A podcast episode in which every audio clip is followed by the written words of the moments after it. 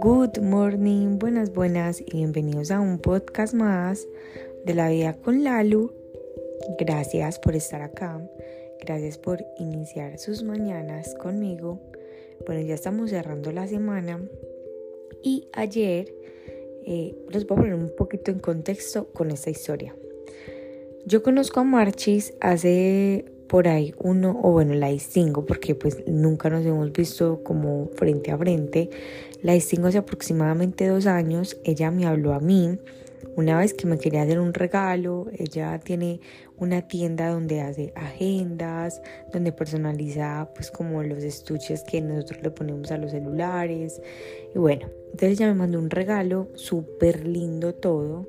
Era con una foto que me gustaba a mí mucho y em, ella, digamos que en ese momento me envió el regalo, no por, pues como por publicidad, la verdad, yo no suelo regalar, no suelo, perdón, recibir cosas por publicidad.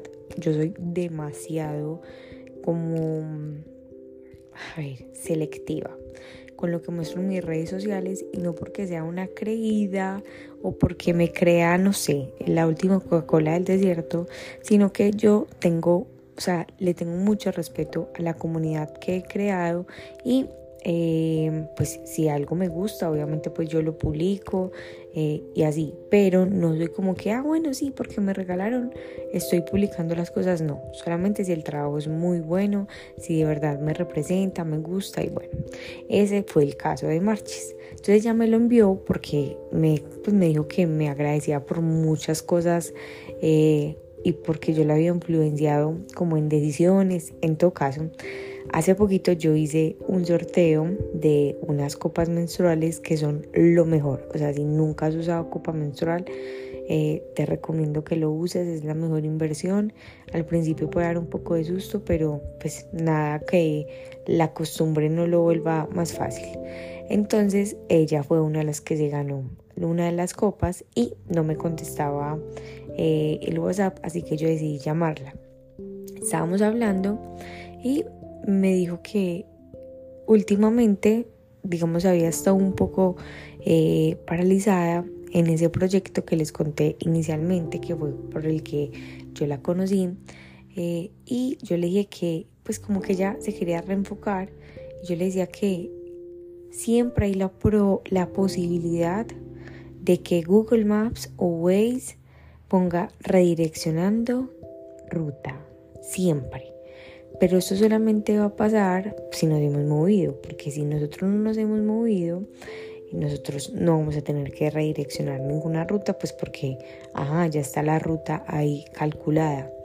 Pero el hecho de que uno muchas veces como que no llegue a ese objetivo, no quiere decir que esté fracasando, que esté perdiendo el tiempo, porque no voy a decir que quedarse quieto sea fracasar, pero si tú quieres alcanzar algo, sí o sí, requieres moverte del lugar donde estés, así pues, si no estás contento con los resultados pues, que tienes en este momento, y esa es la única manera que Google, Google Maps o Waze va a recalcular la ruta.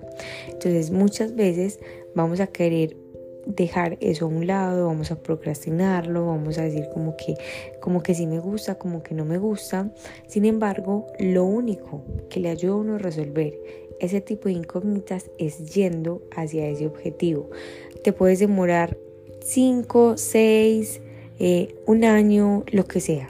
Pero lo más importante es que haya un movimiento porque en medio del, del movimiento es que nos vamos reconociendo, vamos aclarando y sobre todo Waze va a poder redireccionar las veces que se requieran para que llegues a alcanzar ese objetivo que muchas veces puede que ese objetivo no sea el mismo del inicio.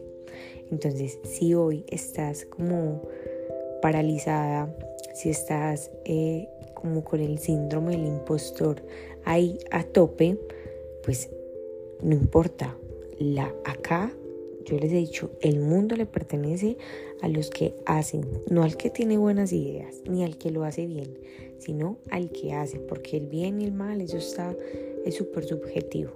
Entonces, no, no te estreses por si se está demorando. Google Maps puede recalcular las veces que sean suficientes para llegar a ese destino. Los amo, las amo, gracias por estar acá y nos vemos en el próximo episodio de La Vida Lalo.